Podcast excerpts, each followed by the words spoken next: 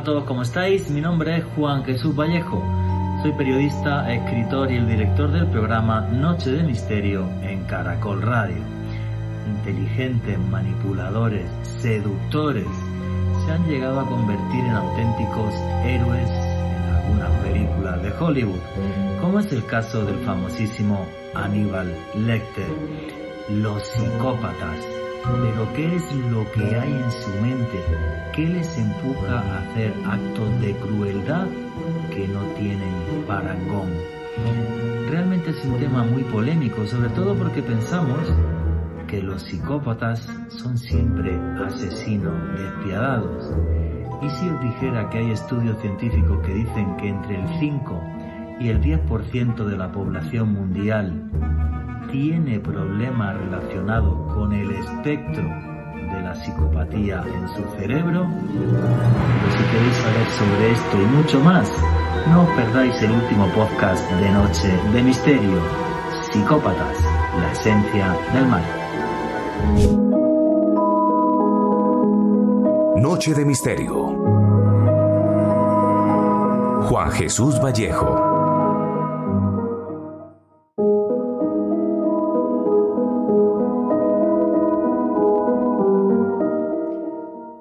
El mayor enigma al que podemos enfrentarnos es el de la mente humana. Y es que, no sé por qué, pero parece que hay personas que están tocadas desde que nacen por la maldad. Y sobre esto hay todo un debate. Porque muchos piensan que son las condiciones sociales, tener, tener padres alcohólicos, la extrema violencia, la pobreza, la miseria, la que crea grandes criminales. Otros, en cambio, lo que piensan es que puede ser también un defecto genético, un defecto de la mente, el que condena a ciertas personas desde que nacen a ser criminales. Y dentro de los criminales y dentro de de esa mente asesina y criminal, ninguna como la de los psicópatas, fríos calculadores megalómanos, tremendamente inteligentes. Pero ojo, que si buceamos en la vida de muchos de ellos, efectivamente, parece que el detonante que les lleva a cometer tales barbaridades está en unas condiciones sociales deplorables. Y es curioso que solo nos fijemos en esa parte de la sociedad a la que le damos la espalda, la que vive en condiciones inhumanas, cuando aparecen estos asesinos que son portada de periódicos y que abren los noticieros a nivel nacional, incluso algunos a nivel internacional. Creo que esto debería de servir de reflexión, que pensáramos que esa sociedad que no queremos ver y que luego aparece en las portadas de los periódicos por esas barbaridades, es parte de nuestra sociedad, aunque nos guste mirar a otro lado, aunque nos olvidemos de los más desvalidos, de los parias, de los que no son nada. Creo que esa es la reflexión para arrancar. Y hoy además de hablaros sobre psicópatas, quiero comentaros aquí en la introducción del programa que es una fecha muy especial porque hoy hace dos años que lleva en antena ya Noche de Misterio. Otra vez el periodismo de misterio aquí en Colombia. En Colombia y en todo el mundo hispanohablante, ya que este programa en podcast se oye más, por ejemplo, en Estados Unidos que acá. Quiero daros las gracias a todos por vuestro apoyo, algunos meses más de 2 millones de horas en streaming y pues la verdad que hay veces que me quedo sin palabras por vuestro cariño y por vuestro afecto. Y creo que un programa como este lo que intenta demostrar es que el misterio realmente es cultura y aunque hablemos hoy sobre psicópatas en esta reflexión que estaba haciendo al comienzo, en la introducción, también quería que le pusiéramos unos ojos a los más desvalidos, a los parias de la sociedad. En un país como este donde la desigualdad sí es una maldición y donde millones de personas viven en condiciones deplorables. Para que todos pongamos un granito de arena y desde el periodismo denunciemos que esto no debería seguir así. La pobreza y la miseria solo engendran odio. Y lo viví cuando trabajaba en Oriente Medio, por ejemplo, y eh, caminando por Fayún, creo que esto lo he comentado varias veces, vi niñas conviviendo con cabras en una habitación. Obvio, es el caldo de cultivo perfecto para que luego salgan de ahí terroristas de Al Qaeda. Y con lo de los psicópatas que vamos a hablar esta noche, es igual. Y esto en Noche de Misterio dos años hoy de emisión. Buenas noches, noctámbulos. Mi nombre es Juan Jesús Vallejo. Los que queréis seguirme en redes sociales, mi Twitter es arroba Juan G. Vallejo, Juan J. E. Vallejo. En Instagram y en Facebook, Juan Jesús Vallejo. Y en Noche de Misterio lo que hacemos es periodismo de misterio. Nosotros os ponemos los hechos encima de la mesa y vosotros decidís qué hay detrás y qué no. Hoy con un tema polémico, controvertido. Los psicópatas. La mente más fría y despiadada dentro del crimen. Los que asesinan por placer más que por robar o cualquier otro tipo de motivación. Sin embargo, vamos a poner la lupa sobre cómo fue la vida y la infancia de los personajes de los que os vamos a hablar hoy y que sirva este programa también como reflexión para eso, para mirar a esa parte de la sociedad olvidada, a los parias que están ahí, pero que son nuestros vecinos, amigos. A ver si todos arrimamos la mano y como siempre ya arrancamos, bueno, sin que se me, se me olvidaba, tenéis también un canal de YouTube que se llama Oculto tras la sombra, ¿vale? Aparte de tener los podcasts en, en YouTube, en, el canal de YouTube de, de, Caracol. Tenéis también todas las semanas podcast ya en Oculto tras la sombra. Ahí tenéis vídeos y podcast toda la semana. Por cierto, el último que hemos publicado, que va como un tiro, habla sobre la investigación que hicieron los servicios soviéticos en Bulgaria indagando la tumba de un posible extraterrestre. Bueno, arrancamos sin más dilación. Alejandro Bernal, amigo, compañero, buenas noches. ¿Cómo estás? Dos años ya aquí, tío. Buenas noches, fuerte, ¿no? Juan Jesús, que muy fuerte. Un saludo para usted, para Richie en los controles, para Edwin Olaya, nuestro invitado de excepción de esta noche. Y desde luego, un abrazo enorme y muy especial para todos los oyentes de Caracol Radio que siempre nos están escuchando en directo. También un saludo enorme para todas las personas que nos acompañan a través de los podcasts que publicamos en el canal de YouTube de Caracol Radio. Juanje, eh, creo creo que después de lo que sucedió en octubre de 2018, que había sido la última vez que usted y yo habíamos estado en esta cabina, Dios santo. Eh, veíamos muy remota la posibilidad de estar haciendo, de estar trayendo este periodismo de misterio aquí en nuestra casa radial, en Caracol Radio. Un agradecimiento de, de, lleno muy especial para John Camacho, todos los directivos de la emisora, nuestros compañeros en micrófonos que, que nos han abierto las puertas, que nos han estado apoyando todo esto no sucedería sin el apoyo de ellos y desde luego sin el apoyo de todos y cada uno de ustedes que están ahí detrás, eh, escuchándonos, apoyándonos, siguiendo nuestras investigaciones, este material, porque como siempre hemos abanderado con Juan Jesús, el misterio es cultura, es siempre lo que hemos tratado de promulgar con estos espacios que traemos, no solamente aquí en Caracol, sino en YouTube y además con Juan Jesús. Así que es un día de celebración, un día muy especial y con un tema que nos habían pedido mucho en redes sociales eh, poder analizar estas mentes criminales con un auténtico experto. Efectivamente, muchísimas gracias a todos por vuestro apoyo durante estos dos años en antena.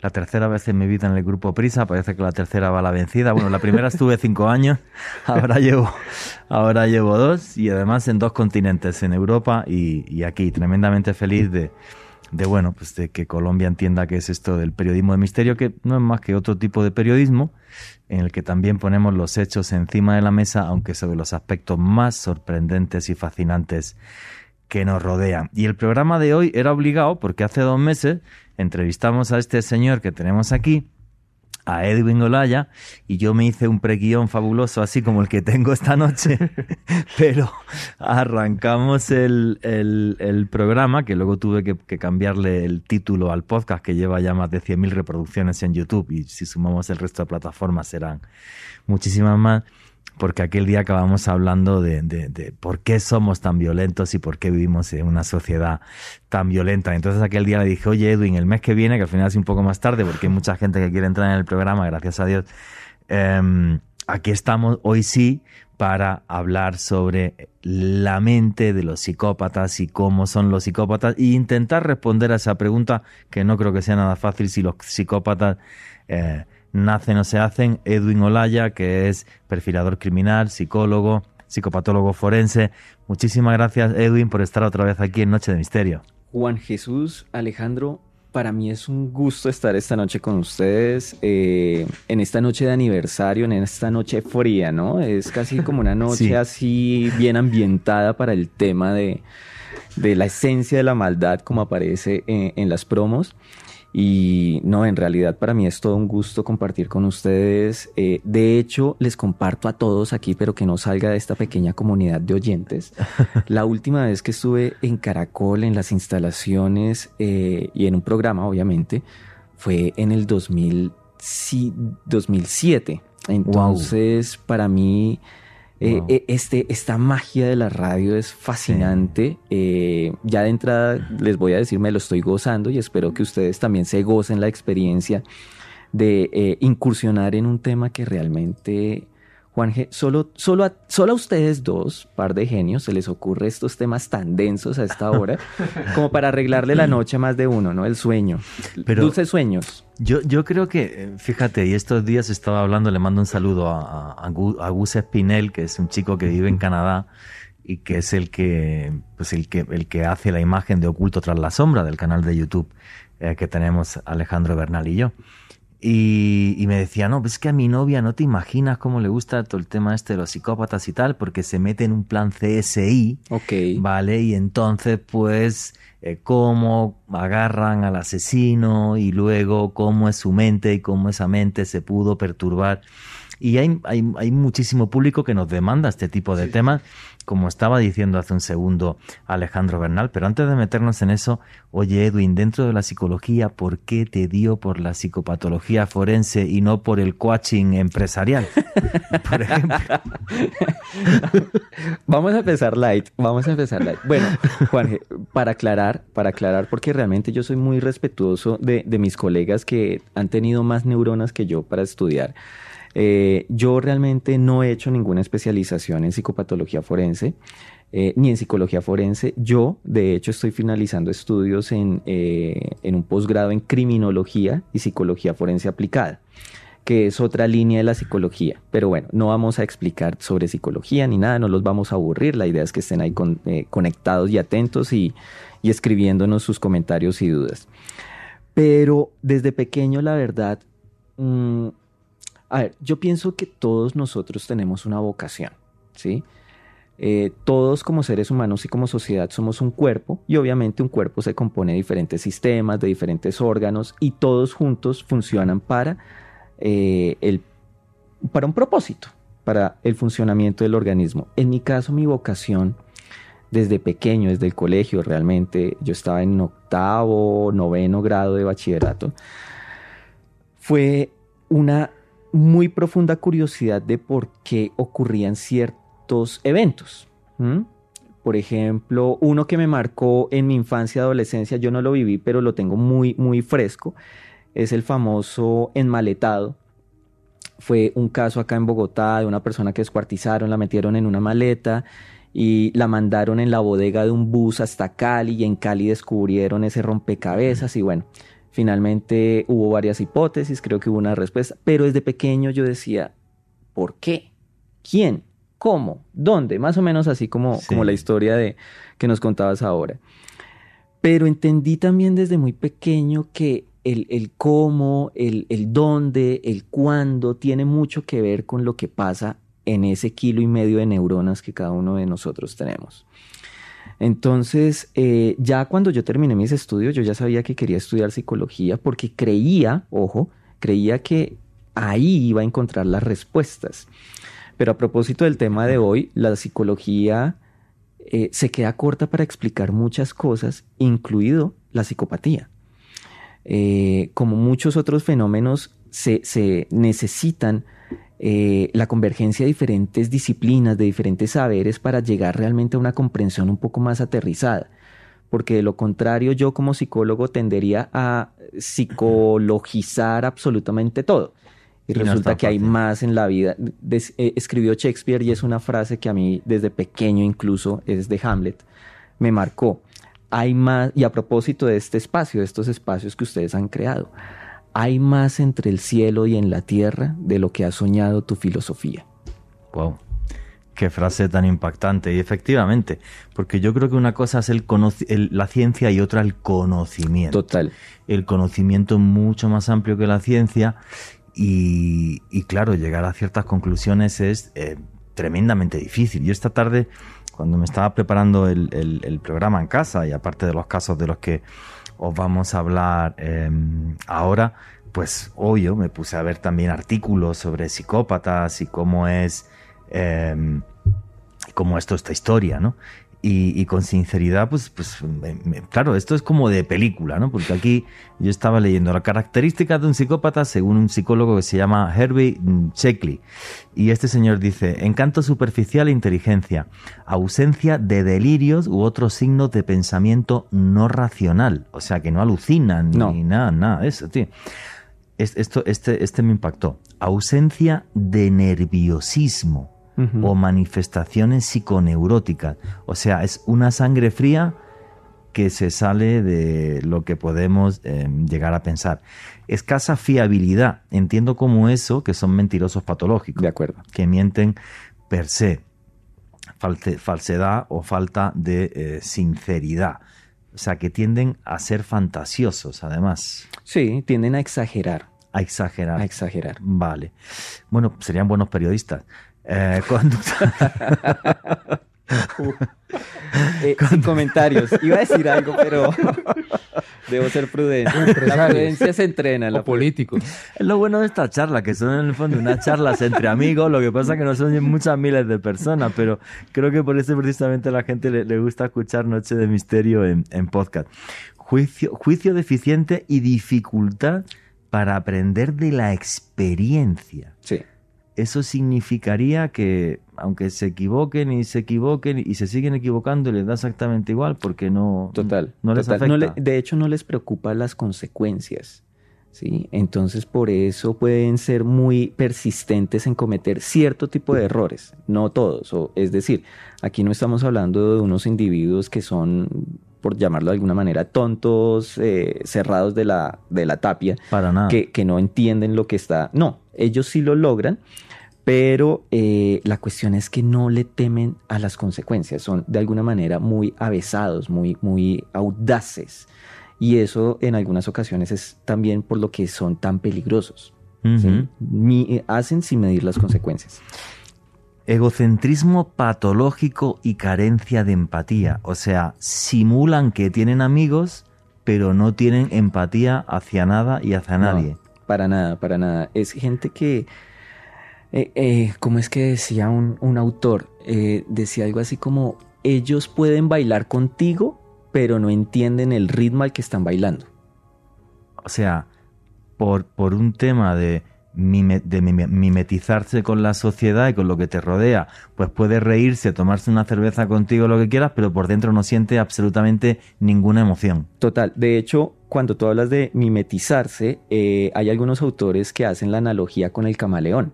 Entonces ellos van ajustándose al contexto. No todos, y eso lo hablaremos más adelante, pero ciertamente tienen una habilidad para leer el contexto y entender qué es lo que se necesita de ellos o qué es lo que se espera de ellos. Eh, por eso es que algunas, no todas, algunas relaciones abusivas, algunas relaciones de pareja abusivas, eh, tienen esa base el, psicópata o la psicópata eh, leen muy bien cuáles son las carencias, las necesidades de su pareja y por ahí es que empiezan a minar al otro, a exsanguinarlo básicamente. lo que acabas de, abrir tú ahora mismo es, bueno, sería para otro programa. que algo mencionamos en la última entrevista. O Así sea, es. no todos los psicópatas son asesinos y tal, No, historia, no, ni absolutamente nada. Pero por eso hay relaciones de pareja que son, por ejemplo, tan terriblemente tóxicas. Claro, Pero claro. tan terriblemente tóxicas, porque la gente siempre piensa que el maltrato es físico, ¿no, señores? El maltrato psicológico es tan duro y te puede hacer tanto daño más que el que ciertos Más. maltratos físicos, efectivamente. Se Sí, total. destroza, ah, Total, destroza la personalidad. Pobreza generalizada en las principales relaciones afectivas. O sea, fríos como témpanos de hielo y simulan que Pura te aman simulación. o que te quieren, es pero difícil, nada. difícil que logren realmente una expresión genuina afectiva, aunque no imposible. Ok. Porque ya, ya, ya quisiera hacer una anotación ahora con la descripción que me estás dando, pero realmente eh, son, los, son las características principales. Ok. Pérdida específica de intuición. Esto significa que son muy mecánicos en lo que hacen. Sí, Vale. sí, perfecto. total. Son muy prácticos, muy, muy, muy- Pragmáticos y- Exactamente, esa es la palabra, pragmáticos. Ok. Insensibilidad en las relaciones interpersonales generales, o sea, sí, lo que hemos dicho. Luego esto me parece gracioso. Conducta extravagante y desagradable bajo los efectos del alcohol, me imagino que otras drogas también, y a veces sin él. O sea, realmente el alcohol y la droga sí son un e- un detonante o una espoleta para que explote más todavía eh, ciertos delirios, por De decirlo hecho- de alguna forma. De hecho, eso, eso es transversal a todos nosotros. ¿sí? E- El alcohol realmente funciona como un desinhibidor. Mm, eh, muchas veces eh, he visto y hemos visto publicaciones, eh, noticias incluso, en los que se trata de endilgar la responsabilidad de, lo que sucedió al alcohol. ¿sí? Como si el alcohol fuera el culpable de que alguien sacara el arma y matara a, a otro, o que condujera un vehículo, o que violara a alguien. No, en realidad lo que hace el alcohol es que desinhibe, básicamente es como si rompiera las cadenas de, restricción social y moral y el sujeto se va en, en- en vía libre a cumplir sus, sus deseos inmediatos. No es gratuito el famoso cuento colombiano de que a alguien cuando toma se le moja la canoa. Sí, o sea, va por esa línea, ¿no? Vale, o sea que sí, realmente es un desinhibidor que hace que salga su verdadera, verdadera personalidad. Y lo último, incapacidad para seguir cualquier plan de vida. No tienen metas en la vida, no tienen, sino... por lo que son tan pragmáticos y son tan inmediatistas, eh, tú le puedes preguntar a ellos. De hecho, hay un libro, creo que lo mencionábamos la vez pasada, se llama Sin Conciencia de Robert Hare.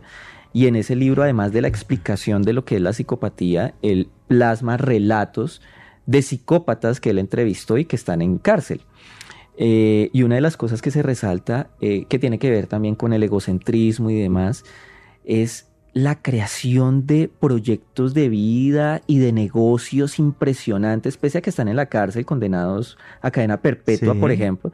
Dicen, no, es que yo voy a montar un negocio con tales características y una multinacional, pero en realidad nada de eso es viable, nada de eso va a ser posible realizarlo. Eh, y en consecuencia, eso realmente lo que refleja es que no hay nada claro a futuro, casi que son como, lo digo con cariño y con respeto, como una tiendita de barrio. Viven el día a día, Chao. esperando a ver qué va a pasar. Y si tienen un plan, será mu- muy a corto plazo, muy inmediato, pero más allá de eso, nada. Por eso es que, a propósito, eh, eh, hubo una época, hace como un mes, en plataformas de streaming y eso hubo varias series sobre estafadores, casi que fue una Sí, seguidilla. Sí, sí. No estoy diciendo de ninguna manera, y ojo con esto, porque esto también, eh, aquí mejor dicho, nos voy a dar a todos, me incluyo, un, un pequeño coscorrón, un pequeño golpecito en la cabeza, porque es que a veces nosotros caemos en, eh, la, minimización del fenómeno creyendo que la psicopatía explica por sí sola el crimen, y todo el crimen. Y en realidad no es así. Entonces, a lo que, a lo que quiero llegar con esto es que esos estafadores que pudieron o no ser psicópatas, una de las características es que quemaron muy rápido a sus víctimas. Le sacaron, le sacaron, le sacaron, perdieron el cuidado, ¿sí? no previeron lo que podía pasar al, al, al, exagerar el uso, entre comillas, pero en realidad así es como ellos los ven, de sus víctimas, a tal punto que la, la quemaron tan rápido que necesitaban tener a otras disponibles para continuar su modus vivendi. Y eso tiene que ver con la incapacidad de proyectos a largo plazo. Pero fíjate una cosa, eh, como se ha puesto tan de moda el tema este de los estafadores, yo tenía ya diseñado un programa okay, para hacer sobre grandes estafadores. No para que venga, cuando Okay. lo haga para que venga. Con gusto. Eh, porque claro, yo se me ocurrió la idea porque este, este, este caso, no vamos a hablar hoy de esto, me impacta muchísimo, que es el de Elizabeth Holmes, la señora que fue portada de la revista Times, que llegó a recaudar más de 9 mil millones de dólares en inversión. Una señora que decía que tenía un sistema único para hacer análisis de sangre con solamente una gotita, la llamaban la reina de Silicon Valley, y todo era falso. Todo era mentira.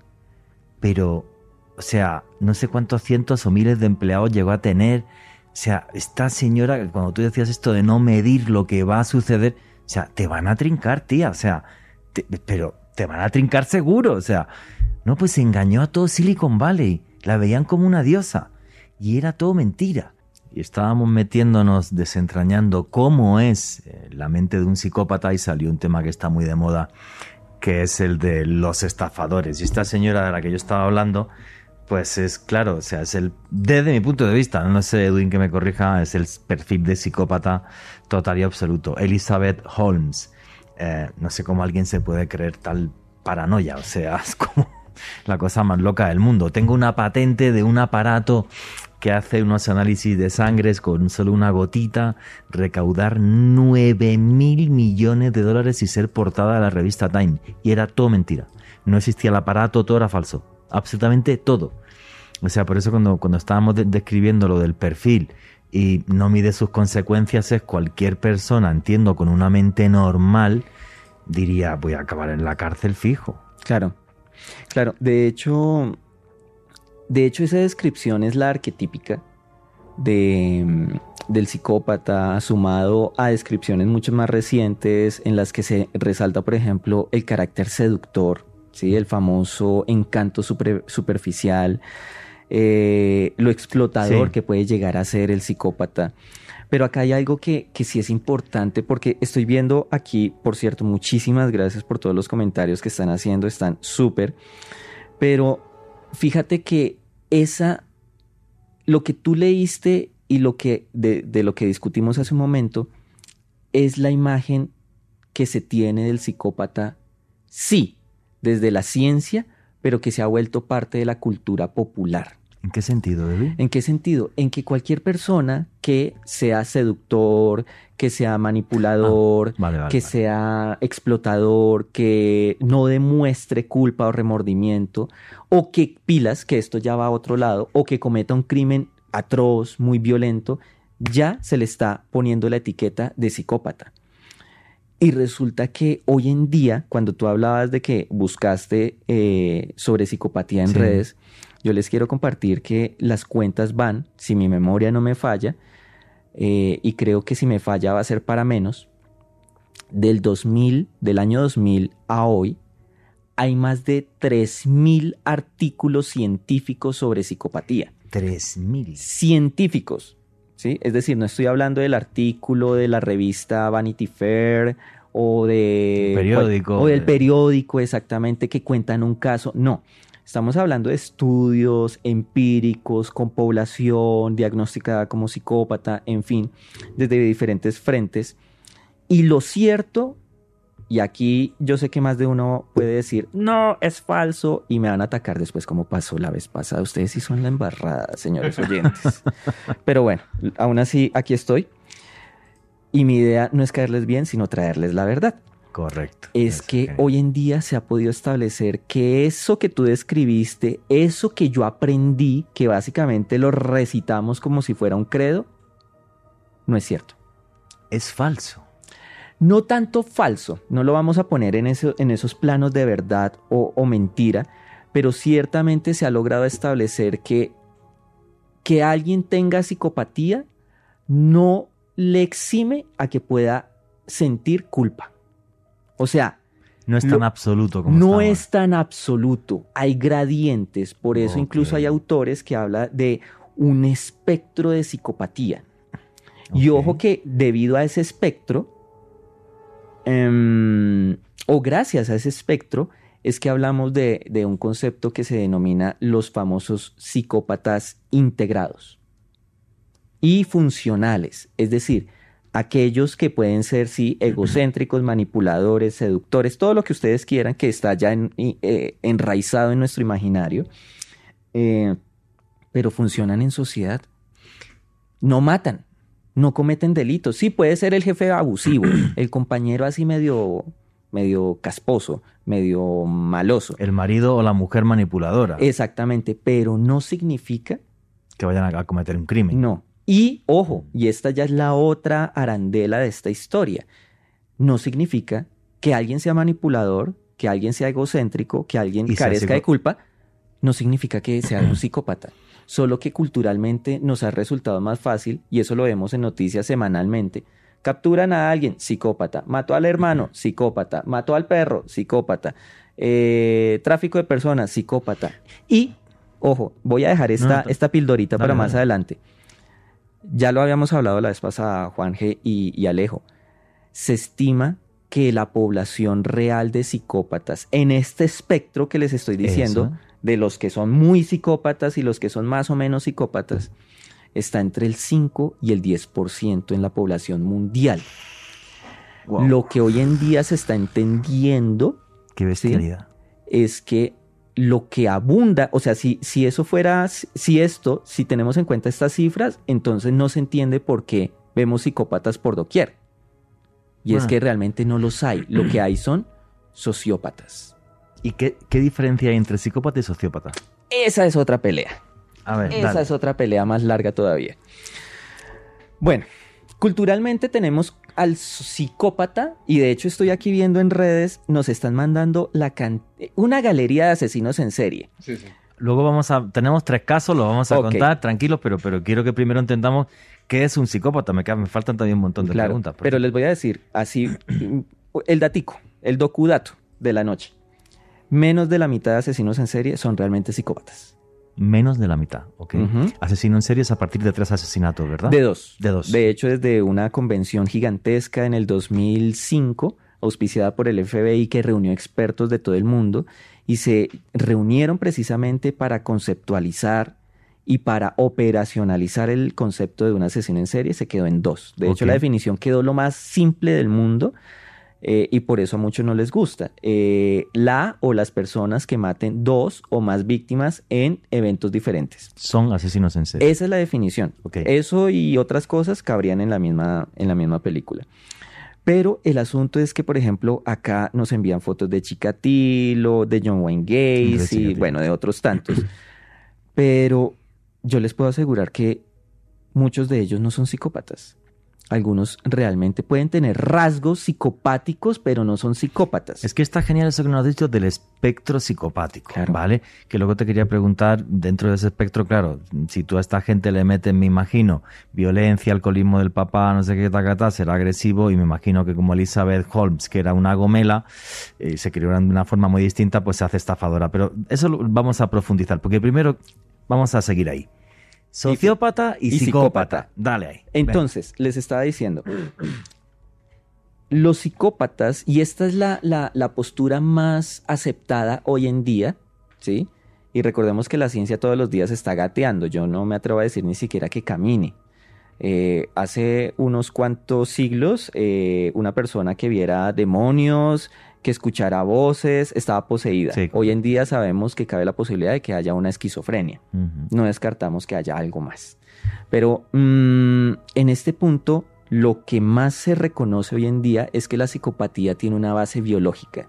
Eso es un defecto en el cerebro. Exactamente. Que es tangible y que es medible. Se ha medido, de hecho, por eso es que ya se sabe ¿Y- cuáles son las áreas. ¿Y cómo es ese defecto? Es en una área, eh, de hecho, eh, el- el- hay un mal funcionamiento en dos áreas particular.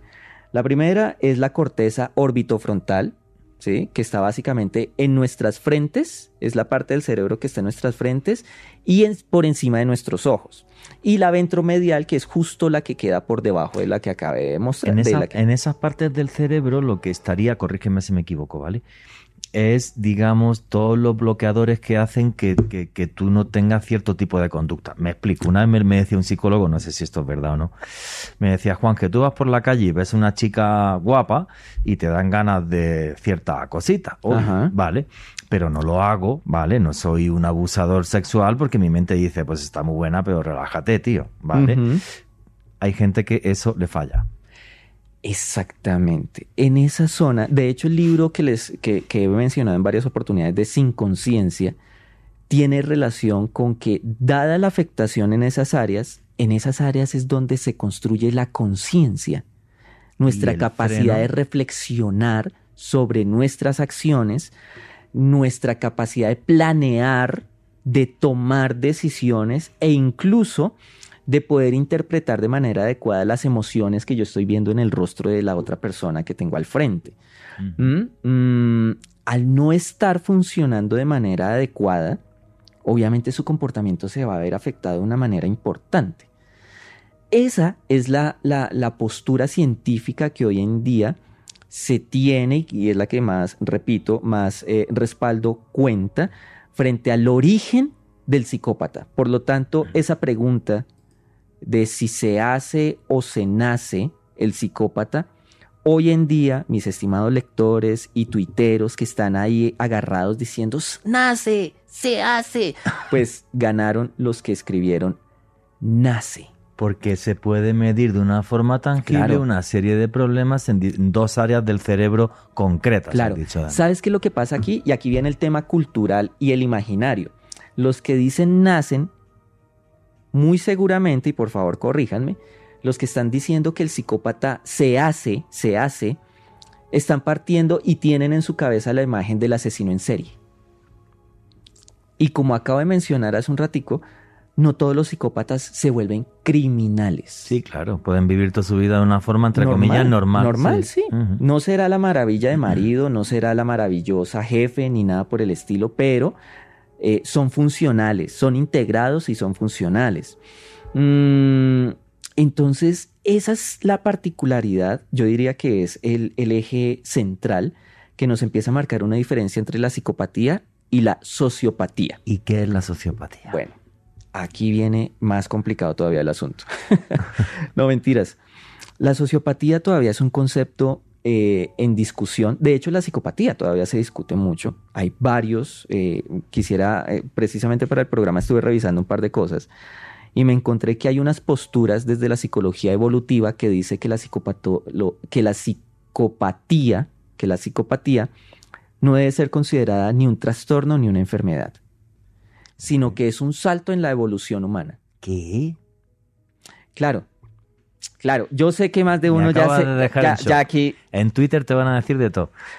Alejo le hubieras tomado una foto a la expresión que, que puso. Para eh, mí, para mí. Juan. Sí, porque quedó como, ¿Qué? what the fuck.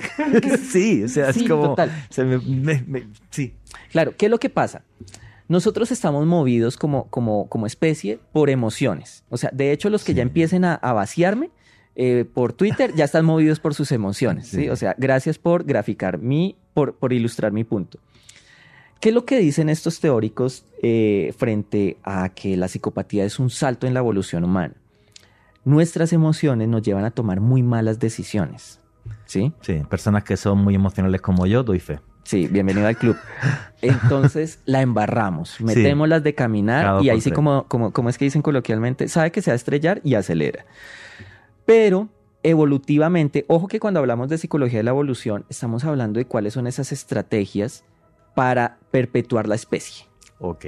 ¿Mm? Entonces, uno de los postulados, para no ampliarme, dice lo siguiente. Un psicópata, desde la evolución, por favor, pilas con eso. Un psicópata debe tener absolutamente claro que sus genes deben perpetuarse. Y por lo tanto, su conducta debe estar orientada a tener la mayor cantidad de relaciones sexuales que deriven en un embarazo y en un hijo. Y lo hace con toda la frialdad y la premeditación posible. Claro, claro. ¿Mm? Lo cual estaría en beneficio de perpetuar la especie. Ok.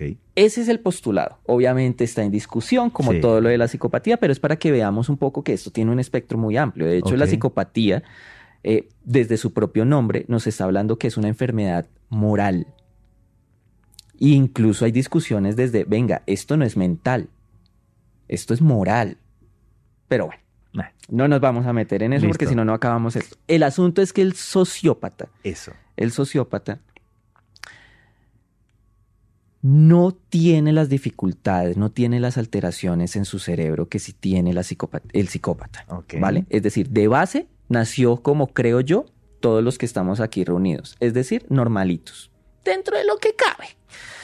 Em, pero ¿qué sucede? Es el contexto en el que crece esta persona que se desarrollan comportamientos sociopáticos, es decir, socialmente enfermos. Un ejemplo, les voy a poner aquí el paralelo, quizás me ayude a ilustrar mejor lo que estoy diciendo. El psicópata no puede establecer un vínculo afectivo genuino con nadie. Lo va a simular El psicópata. el psicópata. Pero ¿qué pasa? El sociópata sí puede realmente de corazón tener un vínculo afectivo, adorar, y ahora voy a poner un ejemplo para rematarlo, em, con, un, con una persona. Pero eso no le va a impedir, esa capacidad emocional no le va a impedir en media hora acribillar a otra persona, Porque un, como el sicario. un sociópata sería alguien que de forma patológica eh, actúa en contra de la sociedad, en contra de, De las la- normas. De las normas de la sociedad. Pero claro, Y lo decide. Claro, yo estaba pensando, ejemplo de sociópata, estaba pensando Adolf Hitler, que dijo, odio a los judíos y me los voy a matar a todos. Ya. Así. Tal cual, ¿Sí? tal cual. Y me es quedo un muy buen ejemplo. Ah, Mira que eh, eh, eh, les decía así muy rápidamente, el, eh, el prototipo, la imagen del sicario. El sicario tiene un vínculo, o bueno, esas historias y esos imaginarios con los que quedamos, quedamos desde los 80, que la mamá y la familia y besito a la viejita y que todo lo hago, mato para, para mi viejita, que no sé qué. Hay un vínculo genuino. ¿Mm? Hay una calidez emocional. Y ama a su mamá. Y si- ama y adora a su un, mamá. un psicópata no, la puede amar. No, eh, para ¿qui- nada. ¿Quién es esa señora? Sí. Ya, pare de contar. Pero esta persona que adora a su mamá no tiene ningún reparo en montarse a la moto y en una hora estar con otro acribillando a alguien en un carro o en una tienda o en lo que sea para volver a la casa, darle un beso a su mamá eh, e incluso calentarle la comida. Eso es un sociópata. Y a propósito de los que andan diciendo, por ahí es, leía a alguien, que eh, todos somos psicópatas, no. Yo creo más bien que todos, o la gran mayoría en un país como Colombia, re- eh, tenemos más tendencia a desarrollar comportamientos sociopáticos. Sociopáticos, es decir, en contra de la norma. Es decir, no saludamos al vecino, Ah, sí. ¿sí? Eh, insultamos al conductor que se nos atravesó, eh, insultamos, eh, le damos una patada al perro que hizo sus necesidades en el patio, pero al momentico le estamos dando un abrazo a nuestra familia, estamos mandando una esquela en WhatsApp deseando los buenos días de manera genuina. Creo que hay más y esto, y esto me permite reafirmar que en realidad sí suena, suena más espectacular que haya psicópatas pero suena más realista e incluso dramático que haya más sociópatas. No, hombre, en este país la sociopatía, madre mía, sería como para hacer un tratado, no, una enciclopedia. Lo que, lo que yo sí, esto, Alejandro Fernández se reía, me voy a la cabeza. No, lo, lo que yo sí estoy viendo en Colombia y me, y- y me está pasando aquí en, en los últimos meses es que ante tanta violencia y ante la normalización de la violencia, porque no hay otra forma de sobrevivir, lo que intenta cada vez uno más es hacerse como una especie de burbuja social y mental. Me explico. Yo soy un gran devorador de noticias, todas las mañanas me miro mínimo tres periódicos eh, y ya los colombianos intento no mirarlos. Los miro en un segundo así y tal y yo antes veía noticieros, escuchaba noticieros y he decidido desde hace unos meses no hacerlo por salud mental. Bienvenido al club. Sí, o sea, ya es, es tres horas, o sea, tres horas, asesinaron, mataron, violaron, no sé qué, robaron, tal, ya dije, ya, ya paso. O sea, sé que hay violencia, sé por desgracia que me rodea mucha en este país, pues no quiero saberlo. Sí, Y creo que es Ya- una ya. decisión que muchos hemos tocado, y lo digo personalmente, a la hora del almuerzo era el momento en el que, al menos con mi familia, poníamos noticias, como, al menos para ruido de fondo. Sí.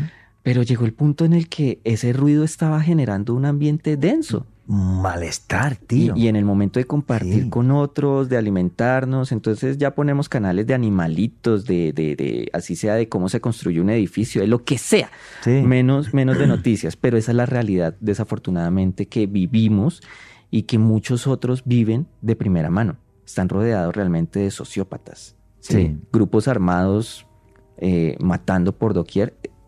Pura sociopatía dura y pura. Sí, claro. Y, y yo entiendo, perdón, entiendo que mucha gente estemos empezando a hacer esto. Yo lo llevo haciendo poquito, ¿eh? como dos, tres meses máximo. Pero por un tema de salud mental. O sea, ya no me lo aguanto. O sea, ya no lo, no lo soporto. O sea, sí, sí, lo digo así de, así de claro. Porque al final tienes que seguir viviendo. Entonces, pues, Total. sí, sí, claro, pues. Y, y claro, no, no sé si, si en cierta parte es como que. Eh, no sé, no sé si está bien o mal ponerte una venda. Y otra parte es que dices, ¿puedo cambiar algo?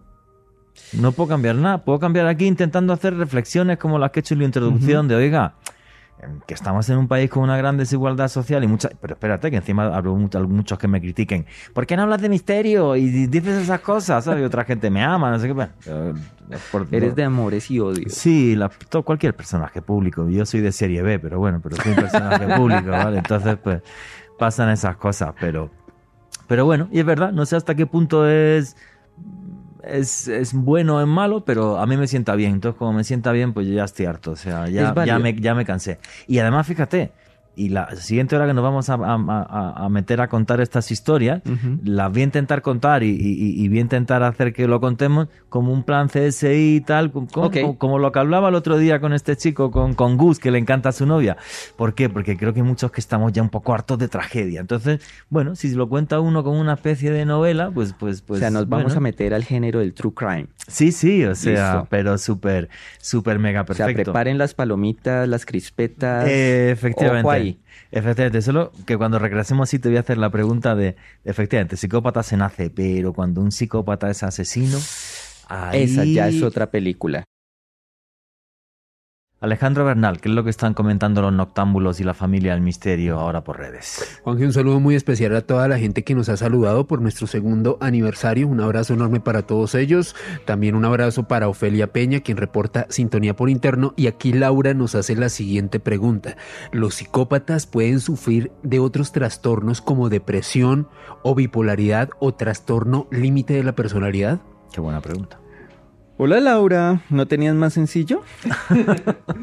bueno, Laura, de hecho es una muy buena pregunta porque a veces se tiende a pensar que el psicópata, mm, la psicopatía es un trastorno mental ya per se, Eh, pero se cree y se suele pensar que ya, con eso tiene todo el paquete y no, el paquete puede empeorar. Wow. Eh, por lo tanto, mm, sí puede haber estas comorbilidades, que es el término técnico, es decir, que haya de manera simultánea diferentes trastornos. Sin embargo, estos que tú estás planteando de la depresión, la bipolaridad, no son tan frecuentes y mucho menos un trastorno límite de la personalidad. De hecho, con la descripción que ya tenemos de lo que es un psicópata eh, que ya tuviera un trastorno límite de la personalidad, mejor dicho, le haría una bomba de relojería, Brutal. haría una cosa cada una cosa de, de noticia cada cinco minutos. Lo que sí se ha encontrado que hay mayor frecuencia es la comorbilidad de la psicopatía con parafilias, trastornos parafílicos, Ajá. ¿sí? Más del tipo sádico. Desviaciones sexuales. Exactamente, entonces se ha encontrado más esa asociación, más que estos trastornos del estado de ánimo que tú planteas, Laura, lo más frecuente es eh, sadismo sexual en psicópatas, Ok. eh, que es un trastorno de la conducta sexual, es decir, es de otro paquete completamente diferente, pero ya vemos que hay dos, dos, enfer- dos trastornos en simultáneo. Ok. Mr. X, si el psicópata nace, ¿por qué la mayoría de los que son así denominados acusan abusos y maltratos en su niñez y en etapas fundamentales de sus vidas? Mr. X, muy buena pregunta. Y lo que se ha encontrado es que esta es una forma de manipulación, mi estimado. Es decir, no estoy diciendo que en algunos casos no hubiera agresión física, no hubiera maltrato incluso abuso sexual.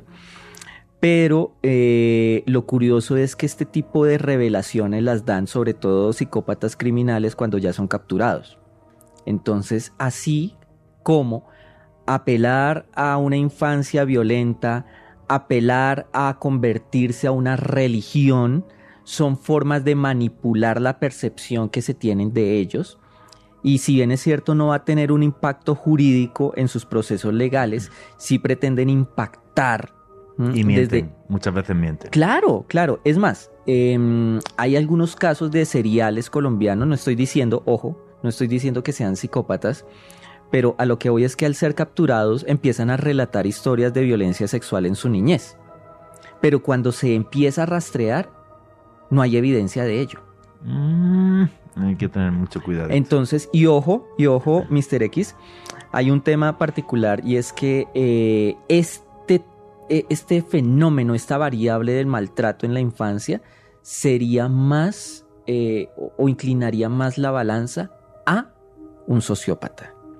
El sociópata sí utilizaría ese elemento para justificar agresiones en contra de otros. Ok. Aquí Damaris Zuluaga nos hace la siguiente pregunta. ¿En ese orden de ideas uno se puede volver psicópata con un golpe mal dado? No. De hecho, de hecho hay un caso que uno estudia sí o sí en criminología y en psicología. Alejo, no sé si tú me puedas ayudar. Es que se me olvida el nombre, el nombre, pero el apellido es Gage. G-A-G-E. No recuerdo el nombre. Y es de una persona que era trabajador ferroviario y él tuvo un accidente importantísimo. Eh, Phineas Gage. Phineas, gracias, Phineas Gage, para que por si alguno de los tuiteros nos quiere subir una foto de este personaje para que todos la podamos ver. ¿Y qué le pasó a este personaje? Estaba poniendo las barras de las vías férreas eh, y estalló una barra de, de- sí, un bloque de dinamita y una barra le atravesó el cráneo. No lo mató, Wow. pero sí atravesó la zona orbitofrontal de la que hablamos hace un momento. Ok. Y después de ser una persona amable, respetuosa, de ahí para adelante empezó a tener muchos problemas conductuales, se volvió más agresivo, eh, se volvió boquisucio, ¿sí? era muy grosero, pero aún con eso mantenía el afecto, por ejemplo, con su esposa. ¿Mm? Qué, qué Es decir, loco. que sí, total. Aquí ustedes dirán, venga, pero usted nos explicó que al principio el cerebro tiene que malfuncionar para, eh, Ser psicópata. para ser psicópata. Aquí esa parte se la volaron literal. Ustedes van a ver imágenes, incluso de reconstrucciones ya en 3D, donde se observa la barra atravesada en el cráneo. Y, pero curiosamente en este caso, no podemos decir que esa lesión, que esa lesión lo volvió psicópata. Ojo, posiblemente desarrolle comportamientos, rasgos psicopáticos. Ok. Pero no necesariamente que yo estornude significa que tengo COVID. No necesariamente que alguien sea manipulador significa que sea psicópata. ¿Vale? Ok. Ahora sí me voy a meter en la pregunta, que, me, que es la última pregunta antes de arrancar con los casos, que es eh, lo que te comentaba. Nace uno con ese defectito en el cerebro y, y- y entonces me, me encantó ese, ese término que has dicho. Y, y entonces entro en el espectro de la psicopatía, porque tengo ese defecto en el cerebro. Pero tú naces en estrato 6 aquí en Colombia con todos los gomelos y toda la historia esta y pues a lo mejor o es más fácil que no cometas crimen. En cambio naces en una comuna, un barrio marginal, tu madre es prostituta, tu papá vende droga. Em, claro, si le ponemos ese caldo de cultivo a un cerebro psicopático, posiblemente acabe teniendo una serie de conductas mucho más violentas, sí o no. Sí, solo que quisiera añadir que ese psicópata del estrato 6 sí va a delinquir, solo que por su contexto eh, va a aprender en qué, en qué entornos puede hacerlo. Ok. ¿Mm? Y aquí es donde eh, eh, cuando hablamos de los psicópatas criminales em, o integrados, integrados pero que son criminales, es decir, están ocultos, como la gran mayoría de asesinos en serie, como la gran mayoría de políticos, hablo de los que son psicópatas, ¿no? Eh, e incluso los líderes de sectas. Todos esos están ahí encapsulados, pero de acuerdo al entorno en el que se hayan movido, en el que hayan crecido, van obviamente a, a- a- buscar ciertos ambientes en los cuales delinquir a su manera. Entonces, el psicópata de estrato 6 no va a delinquir, no va a buscar eh, trabajadoras sexuales para destriparlas, eh, estrangularlas y hacerles quién sabe qué más cosas, no. Pero muy seguramente sí va a buscar la forma de eh, beneficiarse por medios ilícitos de un contrato que tiene por fin alimentar a mil niños de zonas vulnerables y le va a valer 5 toneladas de rábano Le Sí. importa un carajo. sí. está delinquiendo, solo que no es tan espectacular como nuestros famosos y nunca bien ponderados asesinos en serie. ¿sí? Ok. Entonces, no necesariamente eh, el estrato lo que puede marcar o el nivel eh, socioeconómico en el que El tipo, crezca el tipo de delito. puede llegar a, a enmarcar sí cómo se va a comportar, ¿sí? ok. Pero no es una regla matemática. Ok, ok, ok. He pensado en muchos políticos, pero me, me- me muerdo la lengua y no digo los nombres. Sí, no, no, no. Eh, entonces- Oye, vamos a empezar a meternos en materia y a, y a meternos en, en- en algunos casos. Eh, cuando yo esta semana hablaba con, Ed- con, con Edwin, que esto fue hace meses y tal, y no pudimos tocar estos casos, pero aquel programa quedó, quedó genial, el por qué somos así de, de violentos. eh, empezó a contarme cier- ciertos casos y, bueno, hay- bueno me- me- me impactaron un montón. Luis Gregorio Martínez Maestre, conocido también con el sobrenombre o el apodo del asesino de la soga. Un señor que operaba en el Caribe colombiano, que iba por víctimas que eran mototaxistas, que parece ser que nunca quedó claro el número de homicidios, de asesinatos que llegó a cometer, y que mm, hacía algo que me parece eh, terrible, increíble, eh, de una crueldad inusitada, no sé cómo su mente llegó a eso, que es que, ahora nos, cuentas el modus operandi, pero parece ser que este señor lo que hacía era, era todo un experto en, en hacer nudos y amarrar personas, de forma que al moverte, si querías escapar, te ibas asfixiando. ¿Cómo fue el modus operandi de este señor? ¿Cómo fue su vida? Pues tú lo conoces súper bien, Edwin.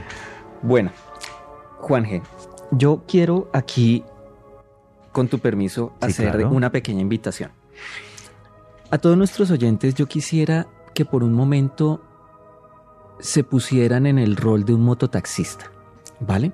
Para los que son de otros países, el mototaxista no es otra cosa diferente que un taxista que utiliza una motocicleta para ofrecer un servicio. Y por ese servicio puede cobrar 1.500 pesos, menos de un dólar, de hecho, Sí. eh, por muchos 5 mil pesos y obviamente para llevar el diario, es decir, para suplir las necesidades de su casa diarias, pues tendrá que hacer 10, 15 recorridos, ¿vale? Ustedes viven de eso. Ustedes tienen una moto y tienen que salir temprano en una zona calurosa de la ciudad que quieran. Estamos en Colombia, pero donde ustedes quieran, allá están. Ustedes sin un empleo fijo, eh, teniendo que velar por su familia, con su único medio de sustento, una motocicleta y su conocimiento de la ciudad. Imagínense eso.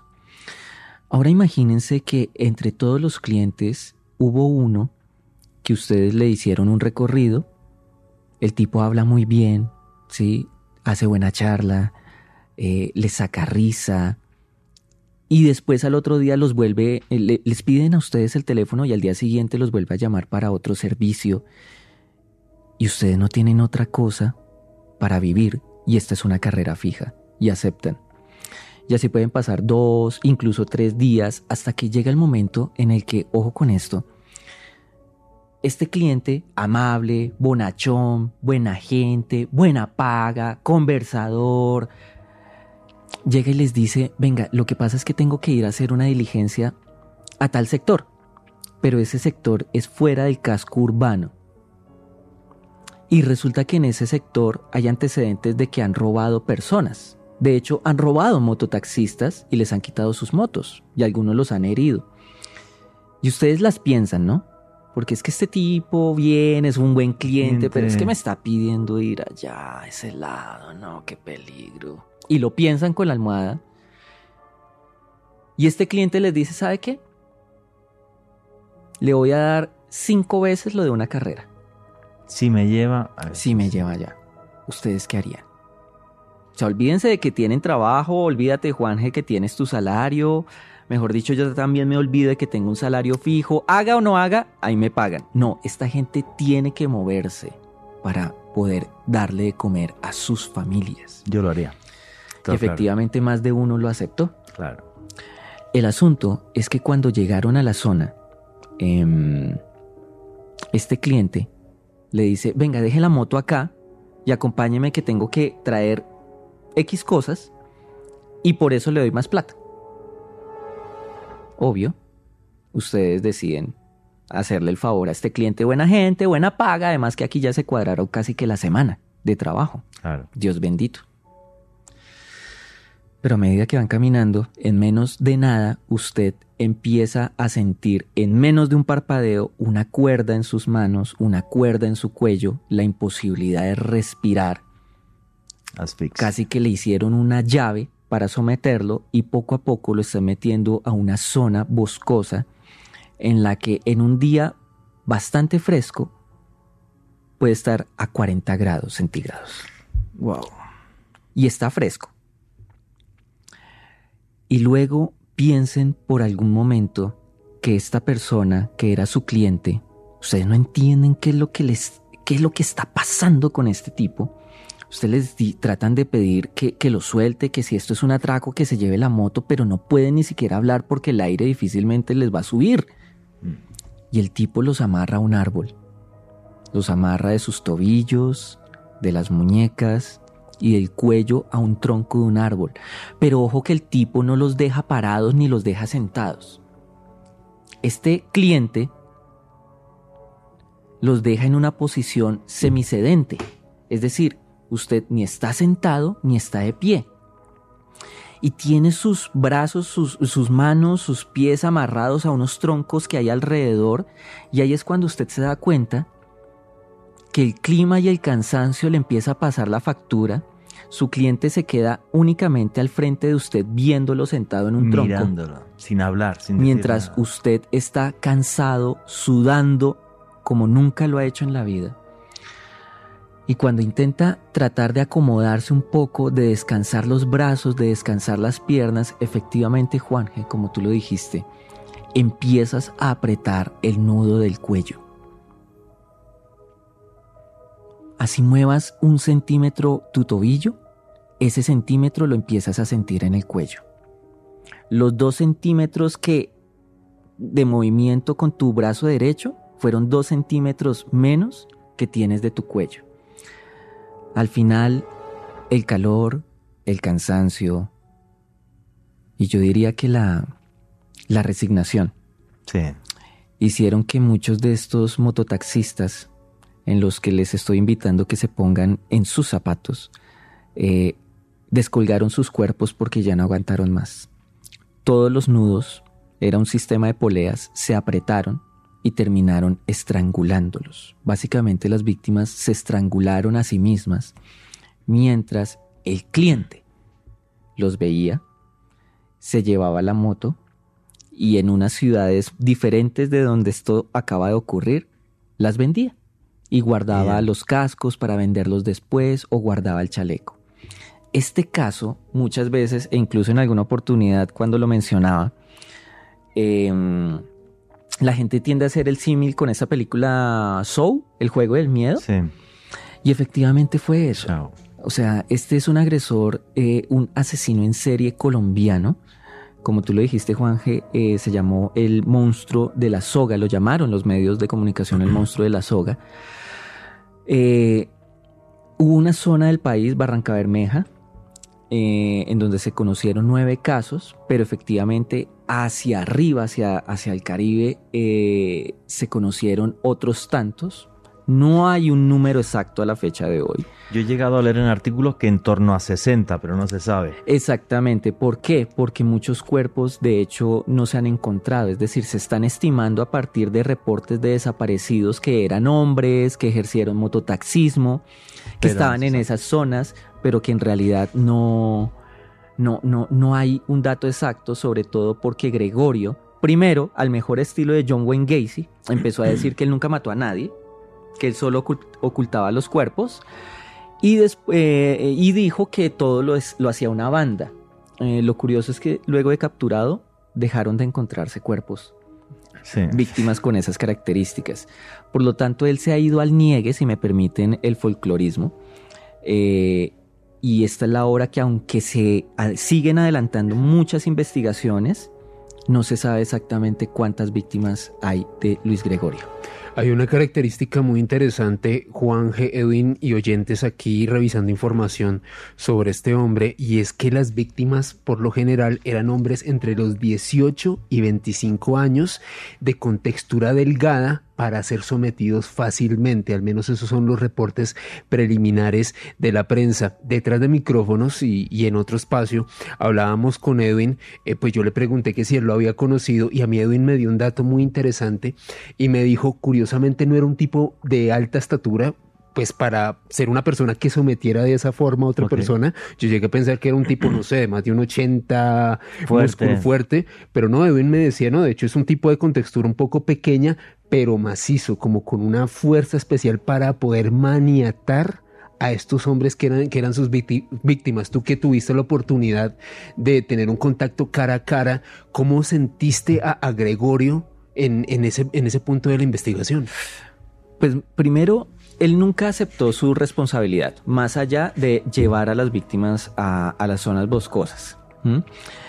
Pero miren, y esta es una particularidad, yo, yo sí digo que él puntúa en psicopatía, pero no es ese psicópata puro del que hablábamos al principio, sino que está en este espectro, porque de hecho a él le preocupaba mucho que, lo, que si lo mandaban a la cárcel, lo dejaran lejos de su familia. Hubieran visto la expresión de Juanje. Es como si yo, mejor Sí. dicho, una cosa Pues impresionante. porque claro, el problema de ese tipo de personajes, porque tú si has hablado con ellos y has estado enfrente de ellos, es cuando sabes si te está mintiendo o no te está mintiendo. No, pero aquí en realidad eh, fue muy cierto porque tengo de conocimiento de muy buenas fuentes eh, que mm, él terminó aceptando cierta responsabilidad gracias a un trato que le ofrecieron, de modo de que lo dejaran en una cárcel cerca a donde su familia lo pudiera visitar. Wow. O, sea, que sí. si era genuino ese afecto, afecto. A, a esta chica y, al, ok. y al hijo de esta chica, porque no era como tal su familia nuclear, sino que era recompuesta. Eh, pero bueno, este, este muchacho era, sí tenía su, su, su tema narcisista. De hecho, recuerdo que eh, antes de empezar la, la entrevista, él se peinó, ¿sí? Incluso le preguntó a ¿Se uno de los peinó? guardias del IMPEC que si estaba bien peinado. Eh, y buscó un reflejo para arreglarse, claro, porque se iba a grabar esa entrevista. Ah, Sí. vale, vale. Eh, de hecho, él es muy, muy, muy. eh, ayúdame, Alejo, porque solo se me ocurrió el, el cachaquismo de muy pinchado. Eh, muy, muy, muy. eh, era muy. Preocupado de su apariencia. Eso, o muy preocupado de su apariencia, pese a que llegó solo con una camiseta y un jean, pero él se la alisaba y se, al- se alisaba también el, el jean y procuraba sentarse bien, siguió las indicaciones, muy juicioso, eso sí, ¿para qué? Eh, y en algún modo intentó ser eh, un poco manipulador y un poco también mostrar ese encanto superficial. Entonces, cuando se le preguntaba por su historia familiar, todo fue perfecto, a mí mi papá me amaba, a mí nunca me pegaron. O sea, él vivía con la familia Ingalls, según su relato. O sea, todo era Todo era maravilloso. perfecto en su Sí, vida. o sea, mientras, mientras hablaba, faltaba que de banda sonora sonara la canción de Heidi, una vaina así, porque todo era perfecto. Pero era claro, era la imagen que quería transmitir. ¿Mm? Ahora bien, mm, Porque claro, transmitiendo esa imagen es como que dice, este tipo no ha podido hacer nada. Claro, O sea, exactamente. Entonces, por eso mencionaba su componente también manipulador, ¿sí? De ganarnos a nosotros. Y de hecho, en algún momento se jugó a eso, a que uno de nosotros, entre comillas, cayera ¿sí? Para ver si aflojaba, pero en realidad también es un tipo, y, y- quiero, quiero con esto tratar de contestar una pregunta, un comentario que hicieron hace rato también en redes sobre la inteligencia del psicópata. El problema es que el psicópata está tan mitificado que asimismo se ha mitificado su supuesta altísima inteligencia. No, ellos realmente no tienen un IQ, que eso ya hoy en día está un poco recogido lo del cociente intelectual. Sí. Em, lo que pasa es que ellos son muy inteligentes leyendo el contexto. Ok. Entonces eso los vuelve, eh, recordemos que la inteligencia no es cuánto tú sabes, sino cómo utilizas tu conocimiento y las herramientas que tienes para adaptarte al contexto Al y resolver so- problemas. Al entorno social. Eh, Eso es realmente la Eso. inteligencia, ¿vale? Incluso desde la psicología, no es, una no, es una, no es un concepto mío. Entonces, realmente no es que sean inteligentes. ¿Qué es lo que pasa? Que hay casos muy emblemáticos que han vendido esa imagen. Uno de ellos real, Ed Kemper, un asesino en serie norteamericano de San Francisco, mataba estudiantes universitarias, mató, la última víctima fue su mamá, la decapitó, bueno, en fin. mamá. Eh, es- eh, era un asesino en serie de dos metros y punta. De hecho, alcanzó a ser representado en la serie de Mindhunter. Em, y en la ficción, pues, ¿cuál es el psicópata asesino en serie ultra mega brillante? Aníbal Lecter. Ahí está. Pero en realidad eh, ellos son inteligentes porque son muy hábiles en el entorno. No porque, mejor dicho, se Tengo una- sepan la, bibli- la- la- la enciclopedia británica. Y había un comentario muy interesante que quería leer Alejandro Bernal. Sí, Juan G. Aquí Miguel nos dice con el numeral Misterio Caracol, saludos desde Valledupar, soy estudiante de sociología y trabajo como mototaxista. Este monstruo de la soga escogía a las víctimas de poca masa corporal para así poderlos dominar. Conozco a familiares de las víctimas y la verdad es muy fuerte todo esto. No, increíble. Oye, eh, Edwin, ¿qué te iba a decir? ¿Cómo dentro de una mente surge no solamente la idea de acabar con un mototaxista para eh, vender la moto y tal historia y de una forma fría y calculada eh, ver que es una persona de poco peso corporal para asfixiarlo sin matarlo, pero luego ya em, amarrarlo. Vamos a ver, solamente el ir probando el cómo se amarra a alguien y ser un experto en nudos y tal, ¿dónde buscas información? ¿Por qué se le mete eso en la mente? Eh, eh, ¿Cómo sucede algo así? ¿Cómo se puede llegar a desarrollar una conducta tan retorcida y qué evolución tiene eso? Bueno, yo, yo voy a hacer acá una, una invitación em, para que pensemos que los asesinos en serie realmente no son muy diferentes a nosotros. Uy, ya aquí viene el palo por redes. Eh, sí, sí, sí. Pero lo, lo- lo menciono por lo siguiente. Mm, a ver, vamos a hacer el ejercicio contigo, Juan. Ok, Tú cuando vas a cortejar a alguien, ¿sí? Sí. Una chica así que, mejor dicho, flipas. ¿Tú echas mano de lo que sabes que son tus habilidades? ¿O de lo que, mejor dicho, si tú no sabes bailar tango, tú la procuras conquistar bailando tango? no. Entonces, obvio. ¿cómo la conquistas? Cuente, cuente aquí entre nos. Yo, yo, ahora que no me oye nadie, como yo bailo fatal, soy europeo además y, y tampoco soy el tío más guapo del Ah, mundo. ok, y tal. o sea, yo también vengo a ser eu- europeo porque tengo la... También, bien, Bien, somos la mesa de los europeos. Eh, pero bueno, pues creo que intento conquistarla siempre por el sentido del humor, o sea, intentando buscar cosas que la hagan sonreír y tal. Y luego creo que tengo una cierta ventaja en el sentido de como soy un tipo que sabe tanta curiosidad porque me dedico a esto, pues intento embelezarla por ahí o me hago lo importante, ¿no? Porque es que soy escritor, sí, porque soy una chica culta y tal, ese tipo de cosas. Oye, alguna vez me resulta, ¿eh? Ya está he ligado. O sea que echas el cuento. Efectivamente. Efectivamente. Lo mismo hacía Gregorio, ¿sí? Lo que se tiene documentado es que Gregorio, eh, ya sea de manera formal o informal, él tuvo cierto entrenamiento militar. Ah, amigo, y ahí le enseñan los Entonces ahí es, de- es donde él aprende realmente no solo a hacer los nudos, porque pues un nudo lo hace cualquiera, sino un nudo efectivo, Un nudo Mm. de hecho que, en, como en el caso que les mencionaba, que fue la gran mayoría de los casos, se fuera apretando a medida que el sistema de poleas, porque eran poleas. Bueno, te lo voy a decir. eh, yo tenía un amigo mío que estuvo en España en la compañía de operaciones Espe- especiales, en la COE, y me enseñó cómo se hace. Es relativamente sencillo. Claro. Porque, bueno, a mí me lo enseñó, por ejemplo, tumbado, te hace que te levantes los pies, te amarra los pies con las manos y al cuello.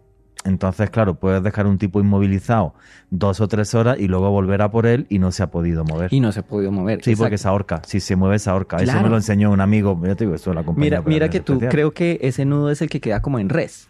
Queda boca abajo Correcto. y correcto. eh, manos y tobillos atados y hay una cuerda que va al Sí. cuello. Y los tobillos tienen que tener las piernas flexionadas, efectivamente, para en cuanto intentes levantarte o algo, te ahorca, no, te, no puedes. se Sí, sí. estrangula, claro. Sí, sí. ¿sí? Pero una cosa es la teoría. Vaya, hágalo. Así, Mm. claro. Este tipo no los controlaba, es decir, ellos, él no contaba con una víctima que se dispusiera, él ya de una los tenía que controlar, por eso lo que se ha logrado con, la res- con las reconstrucciones forenses eh, es que el primer viajado que hacía era el nudo al cuello, porque tal como lo mencionaban, eh, y, y pues yo les, eh, pueden buscarlo en redes para que lo conozcan, para que lo vean, pero él no creo que mida más de unos 60, o sea, por mucho Ah, unos muy 65. pequeñito. Entonces necesitaba optimizar sus ventajas y eh, pese a que estos muchachos sí eran delgados, no, no eran así los más atléticos, pues podían ofrecerle resistencia. Él tenía era que enviar el nudo, poner el nudo primero al cuello, someter, controlar, luego algún tipo de llave o de nudo en extremidades superiores y listo, y nos vamos para adentro. Eh, y eso implica práctica. Claro, eso te iba a decir. ¿Dónde hace la práctica o cómo se hace eso? Uno pudo ser el entrenamiento que él refirió que tuvo. Militar. Sí, militar, sí. Mm, y lo otro, cada víctima te enseña. O sea, así como a los Wow. perfiladores cada víctima nos enseña algo del agresor, eh, cada vez que el agresor hace algo con sus víctimas, aprende cómo le funciona mejor, qué cosas puede utilizar, qué cosas tiene que desechar. Pero con lo que viva con todo esto es que todos los asesinos en serie empiezan a emplear cosas que de alguna manera ya saben o con las que han experimentado. Es Eso, decir, él ya sabía porque estuvo en, en el ejército hacer ese tipo de nudos. en un grupo armado, porque realmente todavía no, no, no ha quedado claro. Por eso decía si de manera regular o informal, ¿sí? si estuvo en el ejército o en otro grupo, pero ciertamente eh, esos nudos son de entrenamiento. Sí, sí, sí. O sea, no, no son vistos por YouTube. Nah. No, la experticia y la calidad de los nudos sugiere ese tipo de conocimiento previo. Y no como él lo quiso manifestar en un momento inicial, es que él trabajaba en una bodega amarrando cajas. No, pues, No, o sea, fue casi No. una hora, dos horas después que ya No, contó lo de lo de esa experiencia pseudo militar, Ajá. que ya todo empezó a tener sentido, aunque él claramente siempre negó que los hubiera amarrado para matarlos y todo el Ok. tema. Y ojo, quería mencionar algo, eh, Juanje, Sí, claro. antes de que se me pase, y es que él no los mataba para robarles la moto No. que quizás fue algo que quedó en el aire. Yo los dejé porque esa fue la yo lo dejé así porque esa fue la lectura, una de las lecturas iniciales en el caso. A estos muchachos los están matando de esta manera para robarles la moto. Pero si ustedes se fijan, hay un gasto de energía impresionante. Imagínate, engañar durante días a un chico, ofrecerle plata, amarrarlo. Eso también es desgaste No, y, físico. y lo podía haber estrangulado de primera con, Claro. una- con un alambre y tal, lo mataba y ya, no, no, no, no hacía luego el nudo, no sé qué, O se quedaba pasó- esperando. Exacto, o como pasó con muchos de sus, eh, con, con otros mototaxistas que los apuñalaban o les disparaban, los dejaban tirados y se llevaban la Sí, moto. chao. Aquí, eh, este caso es interesante no solo por lo que sucedió, sino porque la motivación aún permanece en el misterio. Wow. Lo que más podemos acercarnos a considerar es que hay un sadismo, no sexual necesariamente, sino hay un placer de ver al otro sufrir y que por eso se tomaba tantas molestias de elegir la cuerda, de limpiar el lugar, él no llegaba a cualquier árbol. Él ya había ido a preparar el sitio, Ah, el no. escenario, Ok. ¿m?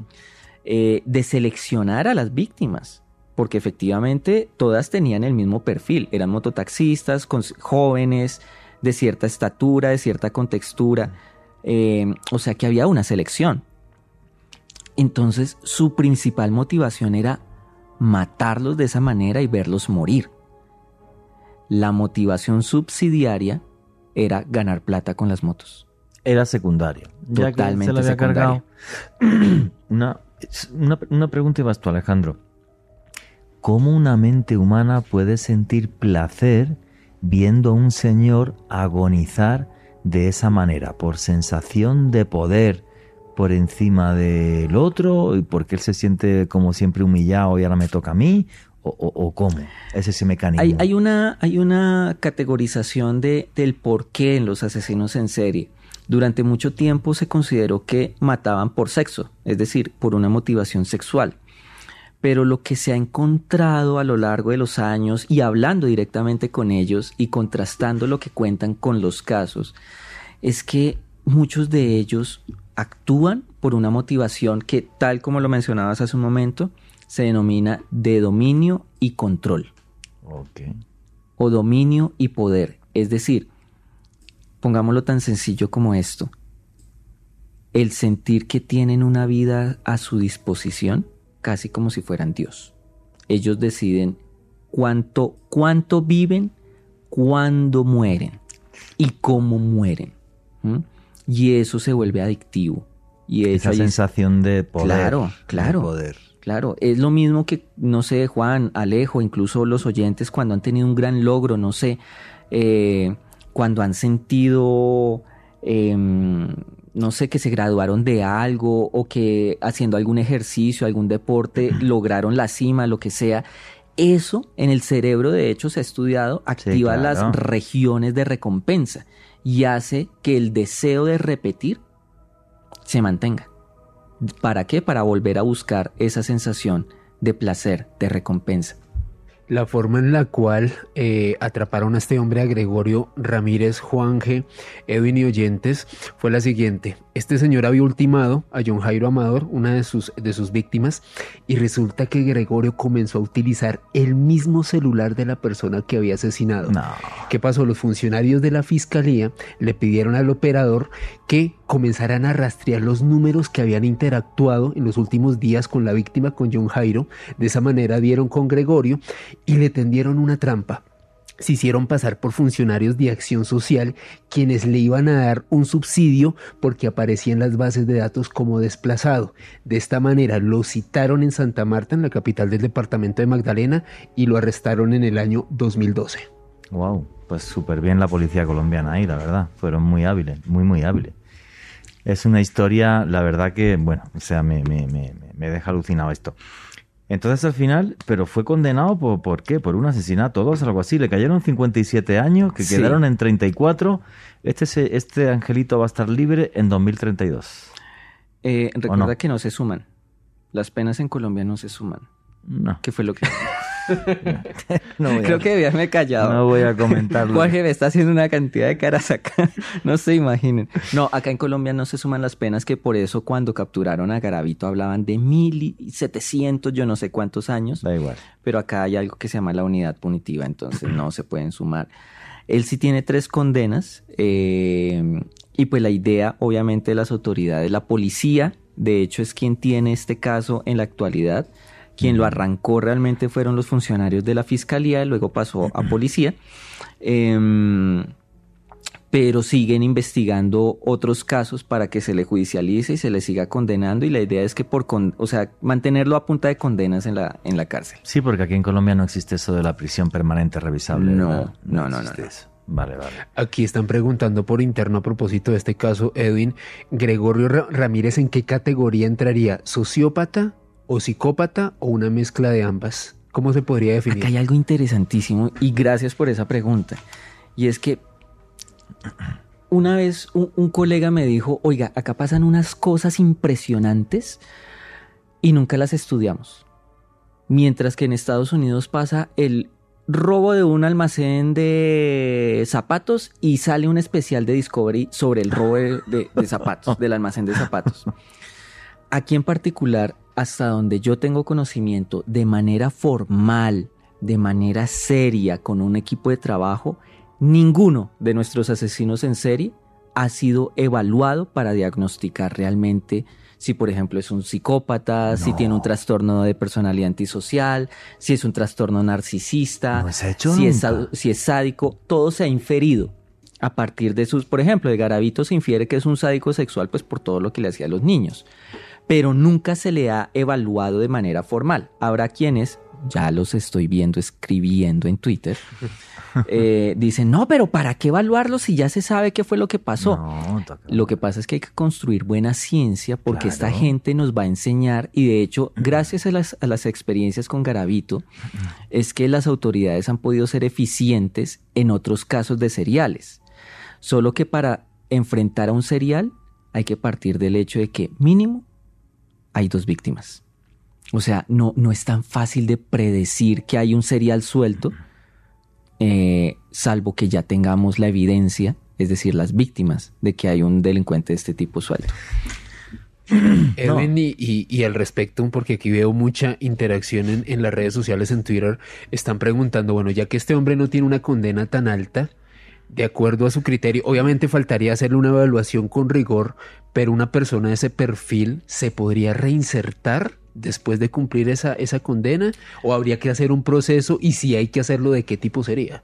Pero es que mira que aquí hay un tema y, y volvemos a mezclar. Es, es algo muy automático que pasa en nuestras cabezas. Estamos hablando de un asesino en serie de quien no sabemos cuál es su diagnóstico clínico. Sí. ¿sí? Entonces, cuando hablamos del perfil de qué? ¿De un asesino en serie? O sea, un asesino en serie no tiene, o sea, no es una entidad clínica. Claro, pero este señor, si se le hiciera lo que hay que hacerle de evaluaciones y tal, vamos, yo creo que tiene todas las papeletas de la lotería para que le toque ser psicópata. Tiene toda la Falta ver, pinta. falta ver.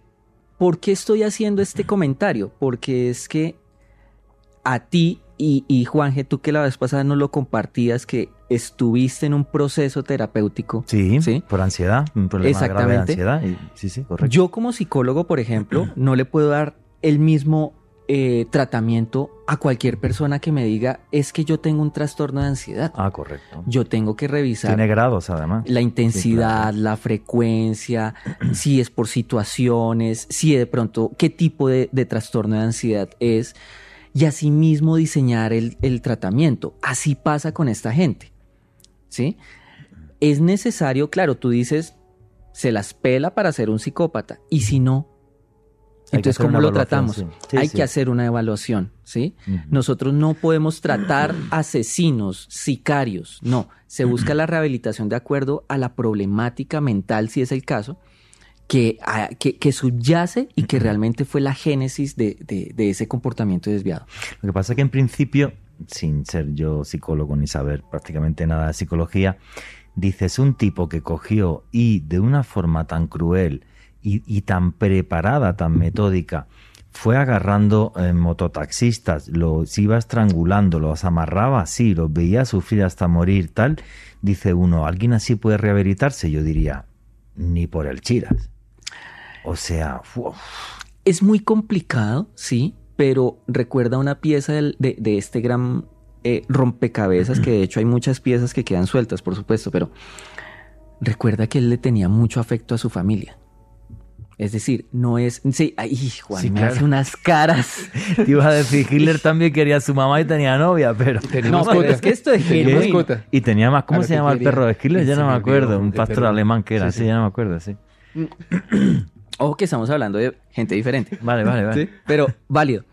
El punto es que si hay esa, ese desarrollo afectivo, hay por dónde trabajar.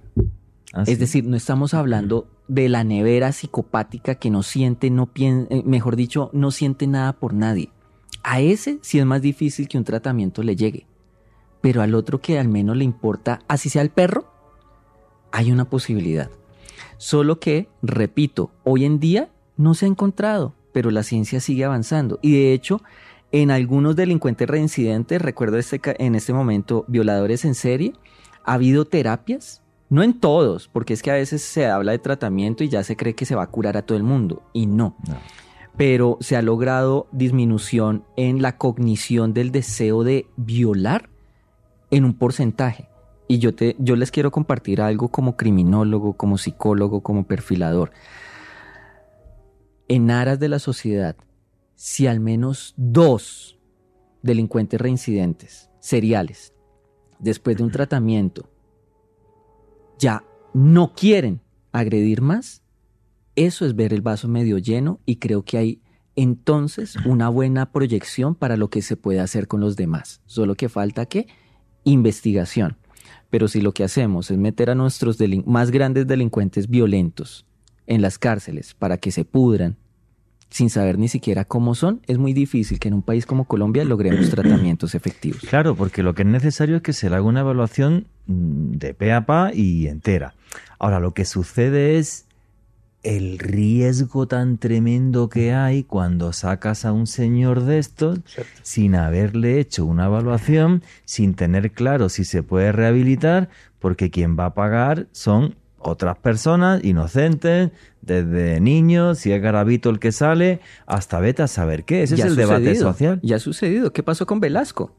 Quien asesinó a Rosalvira Celi aquí en el Parque Nacional él ya había estado eh, detenido por un delito sexual, fue valorado por, por psiquiatría y todo el tema. Algo pasó en la valoración y dijeron, no, ya no es un peligro, ya está bien. Y tiempo después, pues cometió. Pero, pero yo, yo, yo, me perdonarán lo que voy a decir, pero yo a veces pienso que ciertas cosas, por más dramáticas que sean, eh, tenían que pasar para un propósito mayor. Si Rosalvira Celi, desafortunadamente, repito, no hubiera muerto de esa manera, hoy en día no tendríamos una ley sobre feminicidio.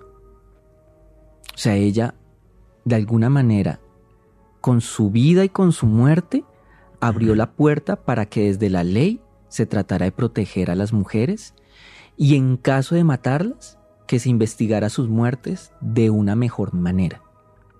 Eso es ver el vaso medio lleno. Sí, bueno, yo que hace muchísimos años, aunque no terminé la carrera de Derecho en España, pero sí aprobé todo lo que fue el derecho penal, cuando veo las leyes... No me extraña. Cuando veo las leyes aquí, no voy a decir lo que opino de verdad y lo que digo fuera de micrófono, pero aquí la violencia está muy poco penada. Muy, muy poco penada. O sea, en un país tremendamente violento si tú además no penas como se tiene que penar la violencia, me parece una auténtica bestia. Yo voy a citar, Juanje, con todo, con todo permiso y con todo respeto, yo voy a citar al famoso filósofo Juan Jesús Vallejo, eh, quien dijo, esto es para otro programa, pero las penas altas no disuaden. Desde mi punto de vista, sí. Entonces, ¿por qué Estados Unidos, después de haber mostrado asesinos en serie, en cadenas perpetuas y eh, en penas de muertes, siguen teniendo el índice más alto de asesinos en serie en el mundo? Eh, te comento desde mi punto de vista. Ok. desde mi punto de vista, lo que sucede es, lo que hace que haya mucho más delito es la impunidad. ¿Vale? O sea, que la impunidad del delito en Colombia sea del 98%, una cosa así, creo que eh, hace que haya más. Ahora, lo que yo viví en España, ¿vale? Por ejemplo, tú en España, si yo le saco una navaja a alguien y te robo 0,000 céntimo de euro, te comes tres añitos de cárcel y te los comes con patatas, ¿eh? eh eso trituró la delincuencia en la calle, la trituró. ¿Por qué? Porque el, que yo te vea y diga, no sé si llevas celular o cuánto llevas en la billetera y te, y te saco una navaja y me como tres años de cárcel, a mí mi papá que trabajaba en esto, que era, era guardia civil, que en paz descanse, me decía, los ladrones saben más de leyes que los abogados. Y es verdad. Yo te voy a decir algo. Aquí la clave no es la pena, es el contexto en el que tiene lugar esa pena. Porque acá, y te lo digo porque lo vi, eh, penas de 4 o 5 años por robarte una chocolatina. ¿Aquí? Acá. No, pues es una locura, no sé. Y volvía y pasaba una y otra vez. De todas formas, eso es para otro programa, ¿vale? O Vallejo 2018, 2019, 2021. Efectivamente, o sea, las leyes, o sea, ¿quiénes hacen las leyes? Se me ocurrirá algún título así bien rocambolesco, o sea, ¿cómo se hacen las leyes o alguna cosa así que se nos ocurre? Bueno, señores, tenemos tres minutitos muy justitos, así que cierre y conclusiones de cada uno. Alejandro Bernal. Juan G, un recorrido apasionante por la historia de Gregorio Ramírez, el monstruo de la soga. Eh, como comentaban en redes sociales, lamentablemente un asesino del cual no se conocía tanto y que me parece que Edwin lo narró de manera magistral. Magistral. Y a mí me pueden seguir en Facebook, Twitter e Instagram en arroba Ale Bernal Pérez con doble S. Señor Edwin Olaya, su reflexión final, sus redes sociales para que la gente le siga. Bueno, yo voy a hacer una reflexión muy súper corta y con tu permiso No, un anuncio.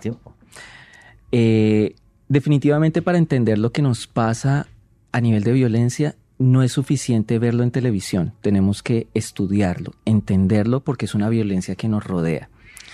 Y estos espacios precisamente nos llevan a reflexionar y a entender más allá de lo que nos diga un mensaje de Facebook, una serie de televisión, porque son temas muy profundos, muy profundos. Eh, y es válido darse la oportunidad de ver al abismo para entender quiénes vi- a quienes viven en el abismo. Y es en razón a eso que Juanje, con tu permiso, ¿sí? Claro. Eh, quiero comentarle a, a los oyentes, a los que me conocen y a los que no. Eh, hace varios años, precisamente cuando estuve acá, en el 2007, estuve promocionando el libro Poseto, ¿sí? Y el libro se descontinuó. Murió, Ok. feneció. Rápido, para todos aquellos que me han preguntado que cuándo lo pueden conseguir, que qué pasó, quiero decirles que eh, por la buena voluntad de Quillango Editores, el libro va a volver a salir reestructurado, súper ampliado, muy completo, para conocer una de las historias criminales más dramáticas de Colombia, que incluso dio lugar a una de las novelas más conocidas en Colombia, Satanás de Mario Mendoza. Así que se demora un poquito, pero para que sepan, Poseto va a volver a salir para que ustedes conozcan la realidad de lo que sucedió. Pero cuando salga el libro, me escribes o me llamas por teléfono y vienes aquí y hablamos, hacemos un programa entero sobre la historia del poceto. Para los que no me están viendo, me puse rojo. Claro, la pena. Claro, Gracias, hombre. Sí, hombre, claro, pero por supuesto. bueno, señores, faltan unos poquitos segundos. Mi reflexión. El mayor misterio es la mente humana. Me aterró el dato que, que dio Edwin Olaya cuando dijo entre el 5 y el 10% de la población mundial pueden ser psicópatas. Aléjense de ellos. Con sinceridad, yo lo digo así em, de claro. Péguense a buenas personas, que lo que nos rodea sí es importante en nuestras vidas. Den cariño, den amor a la gente que les rodea, a sus amigos, a sus hijos, a sus hermanos, que eso hace que vivamos en una sociedad y en un mundo mucho mejor. Pongamos todos un granito de arena a través del corazón. Y nunca, nunca olviden que vivimos en un mundo mágico porque está repleto de misterio.